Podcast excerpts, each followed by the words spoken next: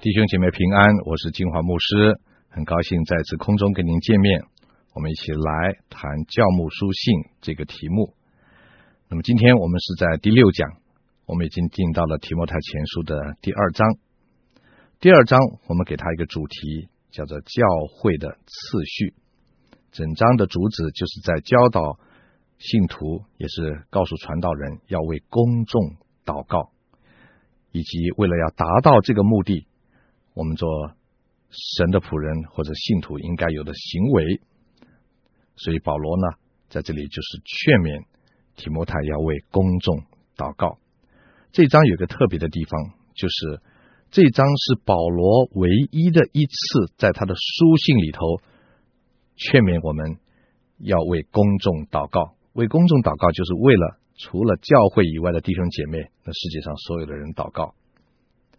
那么在这里呢，我们也看到一件事情。根据这第二章的教导呢，也让我们知道，就是信徒的生活方式绝对跟祷告有关系。我们为了要达到能够为世人祷告的这个目的，保罗不但指示提摩太要把祷告的范围扩大，同时也期望提摩太要调整他自己的心态。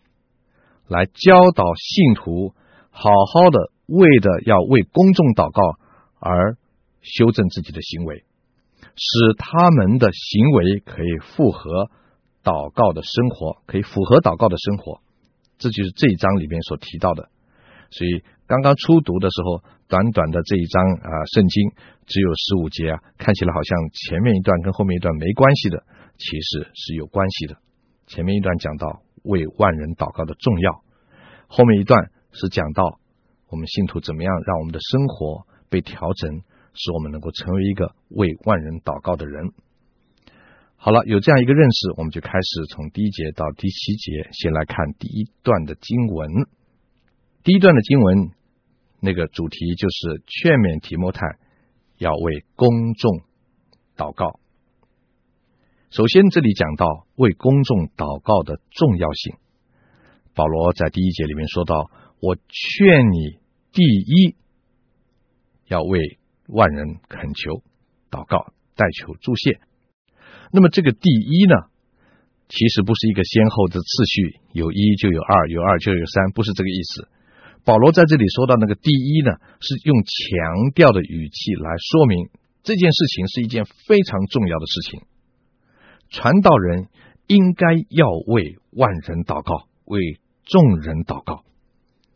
所以呢，这个第一呢是个强调的语气啊，不是说有一有二，而是说总括的来说，全部来说，我们侍奉中间一个很重要的事情，就是要把万人考虑进去。等一下我们会说到为什么。那么保罗在这里又说呢，我劝你，劝提摩太，一个传道人。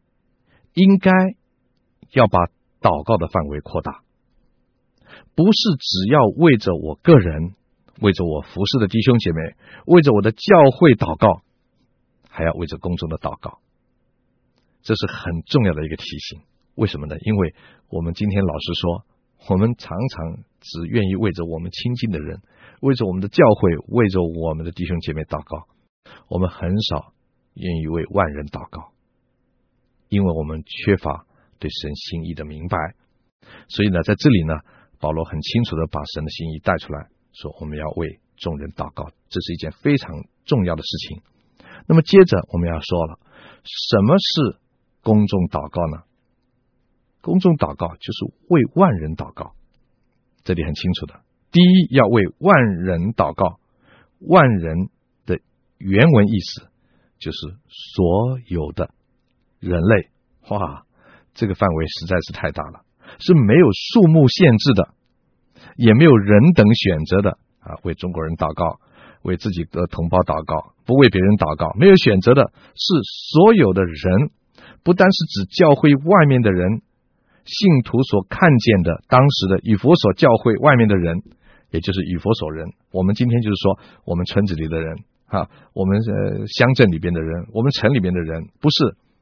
也不是一长串的代祷的名字。保罗没有说：“我劝你为万人祷告，他们是某某某某某某某某某某，还有某某没有。”没有一长串的代祷的名字，而是指所有认识和不认识的人，有名字没有名字的人，我们知道或者不知道的人，全世界所有神所创造的人，都是我们代祷的对象。弟兄姐妹，这是一个很重要的一个学习，因为常常我们看到那些不相干的人，我们根本不需要从何来为他祷告，我们怎么样来为他代求啊？这就是保罗在这里要告诉我们的啊！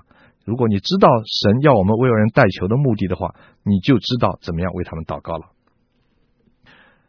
这里也说到一件事情，就是祷告人的心胸。一个祷告者的心胸，不应该只关心有限的人和事情，而是应该以神的心胸为心胸。我再讲一些，以神的心胸为心胸。有多少时候我们祷告的时候，我们会想到说，这是神要我们这样祷告的？没有，我们想到说，我要这样祷告，我有这个需要，我教会有这个需要，错了。这里讲到说，要以神的国、神的事情为念，先求他的国和他的义。我们想到主耶稣，他在年幼的时候，他父母把他带到圣殿里面去，他那时候很小，少年的时候，路加福音第二章四十九节说到，他到圣殿里面去。家人找不到他了，就到处找，找来找去，最后找到他在圣殿里面。人都在找你啊，大家都在找你，你在店里。主耶稣说：“岂不知我应当以我父的事为念吗？先求神的国和神的业，先以神的事为念。神要我在祷告的侍奉上面怎么做呢？”保罗在这里说：“为万人祷告。”不但为万人祷告，保罗还特别把君王和一切在位的分出来讲。他说：“第二节说要为君王和一切在位的，也该如此。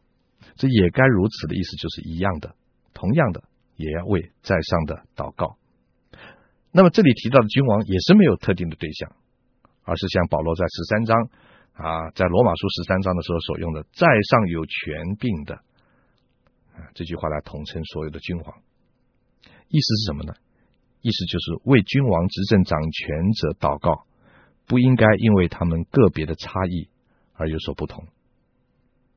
好的君王，你要为他祷告；不好的君王，你也要为他祷告。天高皇帝远，神说为万人祷告，你会忘记君王也包括在里面，他们还需要我们祷告吗？可是保罗特别提出来，万人也包括了。君王也该如此，就是相同的意思。万人包括了君王，君王是神所造的，一般的平民也是神所造的。君王是神所关心的，一般的平民也是神所关心的，并没有分别。也该如此，也就是这个意思。原文你看哈，我们的圣经上面也该如此，有小的点点点点。那点点点点的意思就是说，圣经原文上没有这几个也该如此的小字，是传抄圣经的人为了让词句比较通顺连贯而加上去的。也就是说，按照希腊文的文法，我们可以把这句话翻成：要为万人，包括为君王和一切在位的，恳求祷告，代求助谢，这样就清楚了。我们要知道，当时保罗讲这个话，对信徒是多么不容易。因为当时逼迫教会最厉害的，就是那个尼禄王正在位。尼禄王逼迫教会是罗马历史上最恶的，对基督徒最恶的一个君王。可是呢，保罗说，信徒要为万人祷告，万人就包括尼禄王，就包括那对你们不好的王，你们也要为他祷告。对信徒来说，这实在是一件很难很难的事情。所以保罗特别把。君王和一切在位的分别提出来，就是为了要提醒他们说，不可以有分别哦，啊，连包括那些对待你们不好的人，你们也要同样的为他祷告。这说明一个真理，这个真理就是代祷不应该只为自己所喜欢的人祷告，选择一些对象，代祷应该先求神的心意。神喜欢的，你不可以不喜欢；神看为相同的，你不可以看为不同；神认为是应该同等对待的，你不可以应有先后之别。啊，这是一个何等伟大的一个要求，对我们信徒来讲。那么祷告的方式是什么呢？刚才我们在经文里面也提到了，祷告的方式就是恳求、祷告、代求和祝谢。说到恳求，有的解经家就说，恳求就是呼吁的意思，不是一定对神这句话。恳求并不一定是对神的一句话，是一个普通的人所用的祈使语句。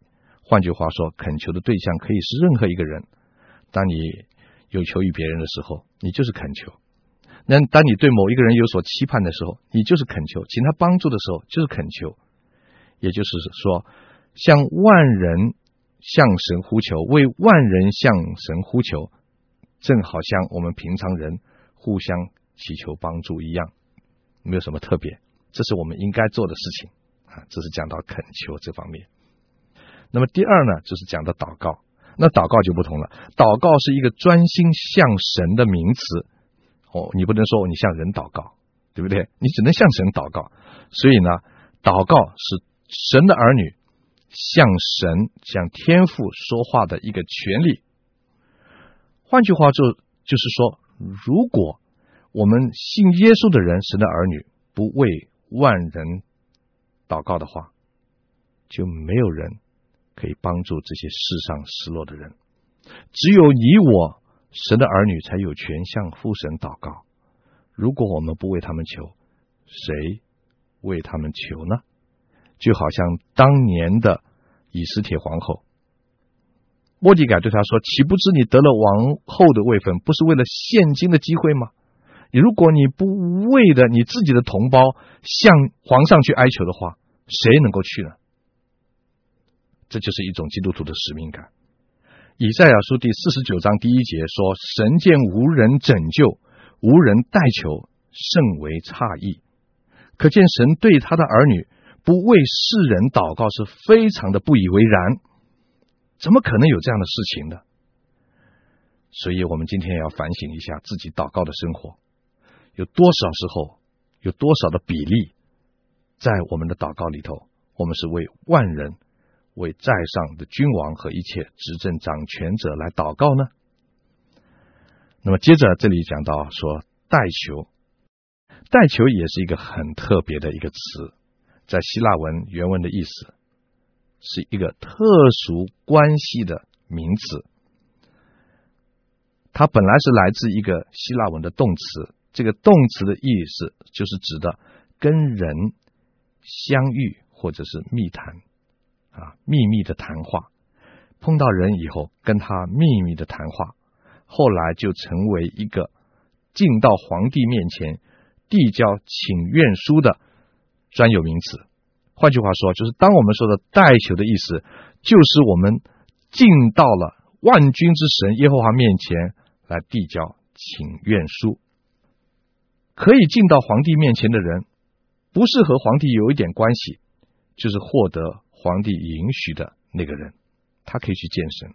那我们基督徒不但是对我们万军之神耶和华有点关系，而且我们也获得了他的允许，说我们可以向他祷告，为别人代求。哇，这是何等的面子，你知道吗？今天呢，有时候啊，我们要走后门，对不对？总要拉关系嘛。那你想，我们是别人拉关系的对象啊，因为如果没有我们的话，他们就不能够进到神的面前去。只有我们可以奉主耶稣基督的名进到天父的面前，向我们的天父祷告。如果我们不在神面前为着万人、为着世人来递交请愿书的话，为他们代求的话，又有谁能够为他们祈求呢？啊，这就是这句话的意思了。可见我们忽略这么大的权利和责任，实在是对不起千万世上的灵魂，也是对不起神的心意。那么接着，什么叫做助谢呢？有解经家就说呢，助谢是一个人为人申诉正当理由的名词。你要感激某某人的话，你非要有一个感激的理由，对不对？啊，不然你怎么感激他了？你谢谢他，因为什么什么什么什么？你从来不会说没什么，我就是要谢谢你，谢什么呢？好，所以这个注谢的意思就是要为人找出一个正当感谢的理由，哈，很有意思啊。我们同样的为万人祝谢，就是要为世界上的人在神面前找到感谢神的理由。我们有什么理由能够感谢为他们感谢神呢？主耶稣在十字架上钉死的时候，他为那些钉他的人向天父祈求说：“父啊，赦免他们，因为他们所做的，他们不知道。”主耶稣为着仇恨他、害死他的人找到一个理由来向神祷告，这很了不起。我们恨不得找理由来恨人，但是很少人要找理由为恨他的人祷告。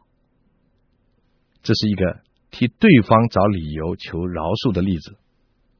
我们如果要为还没有信主的人找理由来助谢的话，那么最好的理由就是什么呢？就是神把他自己的独生爱子赐给世人，使他们有机会可以认识神、信耶稣，对不对？这是最好的理由。世人，我们有什么可以为他们搞祷告的？我们就感谢神，神啊。因为你已经把耶稣基督赐给世上所有的人，所以我们为他们祷告，他们有这么好的福气，可以听到福音，他们可以领受神的道。主啊，我们为他们祷告。当你这样讲的时候，你就发现你有一个责任，什么责任？就是你要把这个美好的福音传给他们。所以，当我们祝谢的时候，我们就把自己和谢恩的对象跟理由连在一起了，是不是？当我们为那个人祝福。是因为我跟他有了关系啊，我为他代求，但是我为他找了一个理由来感谢神，所以又把那个理由又跟我连在一起了。如果如果我们不传福音，就不能够用同样的救恩作为祝谢的理由，因为他们不可能因为你的缘故得到神的救恩。所以当我们为他们祝谢的时候，我们同时也要把福音传给他们。接着我们就要谈到。为公众祷告的理由了，因为刚才我们讲到要找理由嘛，啊，为什么要为公众祷告啊？有两种，第一个是一个短程的理由，近程的理由，就是第一节、第二节讲到的，使我们可以敬虔端正啊。第一节、第二节，敬虔的意思就是符合神心意的生活。记得哈，在整个的教牧书信里面，每一次。提到敬虔的时候，你都要想到我今天给你这个定义：什么是敬虔呢？敬虔就是过符合神心意的生活和行为，使我们可以敬虔生活。我们为了能够为万人祷告，无形中就是让我们这些基督徒呢扩大了我们的眼界，使我们有神国度的心胸和眼光。所以做基督徒实在是了不起。我们感谢神的恩典。我们是以前是心胸狭窄的不得了，只顾自己的，自私到的不得了。我们只顾自己自自己的家、自己的儿女，谁管天下事啊？可是因为神的缘故，把我们的眼睛扩大，把我们的视线拉到了神的心胸的里面去。到这个时候，我们才会承认世人都是神所关心的，无论政府好坏，无论君王好歹。我们都可以照样的用敬虔的心为他们祷告，就是和神心意的生活和行为来为他们祷告，而且不受他们行为的影响，做我们基督徒应该做的事情，端端正正的生活。我们没有理由去仇恨那些讨厌我们的、那些阻挡我们的人，我们没有理由去仇恨那些逼迫我们的。领袖、国家、政府，我们没有理由不去为他们祷告。为什么？因为神要我们不因为他们而活啊！有很多时候我们为别人而活，所以你就会仇恨啊！他这样做，我就那样做。可是当我们为神而活的时候，我们就能够用关怀的心为他们祷告。当时罗马尼禄王正大大的逼迫教会，保罗还。在这个时候，在这个节骨眼的时候，做了他唯一的在书信里头的为君王祷告的劝勉，这说明了他对政权没有选择的尊重和从神的里面所发出来的爱心。这种态度正是我们基督徒为万人祷告、为国家领袖祷告的原因，也是让我们可以敬虔端正生活的结果。第二呢，这里讲到一个进程呢，就是能够让我们平安无事的度日，平安无事的度日啊，这是主给我们的祝福呢啊。主教导要为人祝福吗？路加福音六章二十八节那里说到，要为咒诅他们的祝福，要为凌辱他们的祷告，以与人不同的态度来回应不公不义的世界，这个就是平安无事的度日。以这种态度为公众祷告，是一种祈求平安无事的祷告，是不是？如果因为我们的祷告而使人蒙神的恩典，以至于改变了他们对基督徒的敌视，岂不是使大家更可以平安无事的生活来度日吗？主耶稣也有应许说到，说对方如果没有立即改变，如果哈我们祝福他，他没有立即改变，我们得到的是自己所祈求的祝福。马太福音第十章十三节不是说到吗？若是对方不配得到这样子的平安，这个平安就会归于为他祈求的人。呵呵，感谢神的恩典，神鼓励我们，叫我们不要灰心啊！他不配得，神知道；他拒绝，神知道。但是你这样祷告，你不吃亏，因为他不得，你就得。彼得也这样的劝勉说，在彼得前书第三章第九节第九节说：不要以恶报恶，以辱骂还辱骂，倒要祝福。因你们是为此蒙召，好叫你们承受福气。你看，承受福气。说这话的时候，也正是尼禄王逼迫最残酷的时候。彼得也这样说，可见圣灵对教会的信徒的教导是一致的。为众人祈求是承受福气的秘诀，而且也是我们的责任。保罗其实他自己也把这样子的。真理实践出来呀，在哥林多前书第四章第十二节，他就说到：当他在被人咒骂的时候，他就祝福；被人逼迫的时候，他就忍受。真是一种了不起的情操。那么最后呢，还有一个至终的理由，或者我们说是远程的理由。这个远程的理由是什么呢？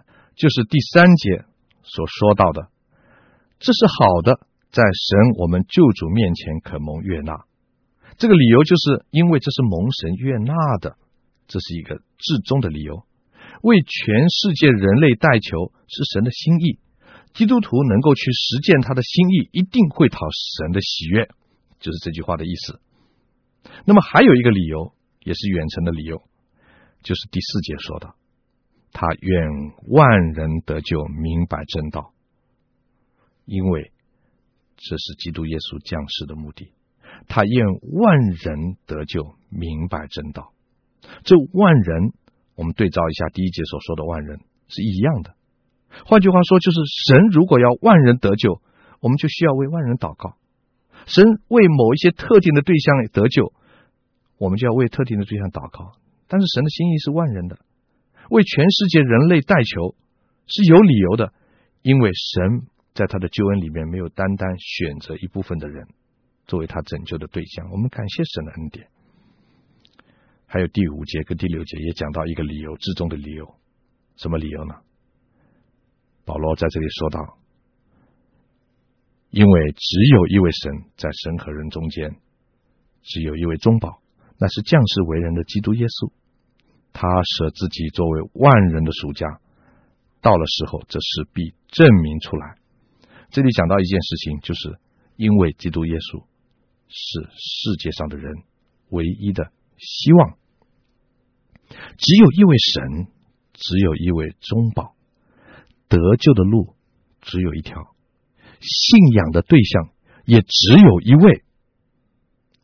比方说，约伯记第九章三十三节，约伯在受苦的时候，他没有地方可以平反自己的冤枉，他感叹地说：“我们中间没有听讼的人。”可以向我们两造按手，他感叹，他觉得他跟神的距离是那么远，神好像不明白他，他为主受了这么多的苦，很冤枉啊！谁能够听见呢？谁可以平反呢？啊，救恩需要一个中间人，神跟人中间的距离。需要一个中间的人。保罗这样说的时候，可能也是针对当时的灵智派的异端呢、因为他们认为只有少部分的人可以获得灵智的人，那些人可以靠着自己的本事攀登勇士的阶梯，达到于得救的地步。保罗说：“没有，神跟人中间只有一位中保，只有一个希望，就是耶稣基督。”第六节那里说到，基督为万人付出了赎价。赎价是什么意思？赎价这个赎价这两个字在原文的意思是受格的，意思就是指救赎人类的那一位啊，他是受格的那一个救我们的人，或者我们说是为了救赎而付出的赎金。主耶稣基督就是救赎我们的那个人。主耶稣基督也是为我们的罪付出来的一个赎金，那就是他用他自己的舍命舍身来还清了罪债，使我们被赎出来。中文我们的和合译本很清楚的翻译说到，耶稣以自己的生命作为救赎世人所付出的赎金，他就是救赎人类的救主，是人类唯一可以靠着得救的中保。根据神拯救全世界人类的心意。所以我们必须行使为他们代求的权利和义务，这实在是一个非常神圣的使命。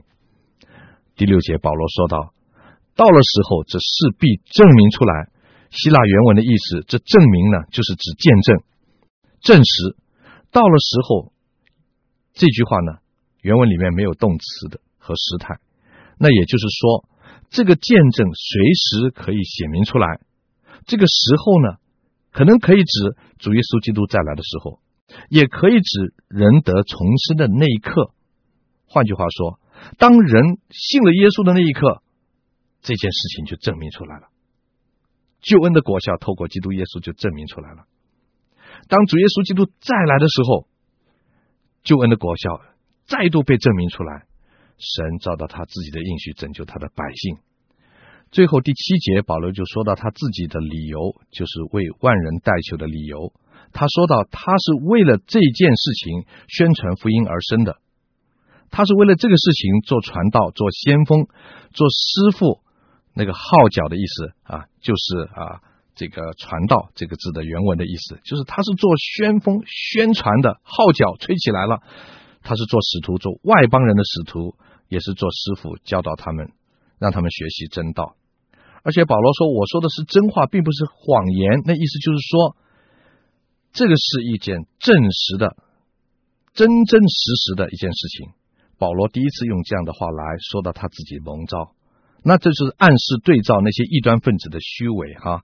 那是顺便在这里提到，保罗强调拯救世人是神的心意，所以他奉派做了使徒。所以一定要我们为外人代求。那么最后我们就说到，我们在这里提到好几次“万人”，“万人”这个词就是这一段的主要的词句，和拯救全世界人类神的心意。保罗是为这个蒙召，代祷是我们的责任，所以我们要为万人早日归主而向神代求，求圣灵使万人。能够归向基督，让全世界的人能够归向基督，也让我们的华人早日的归向基督。阿门。我们下次再会。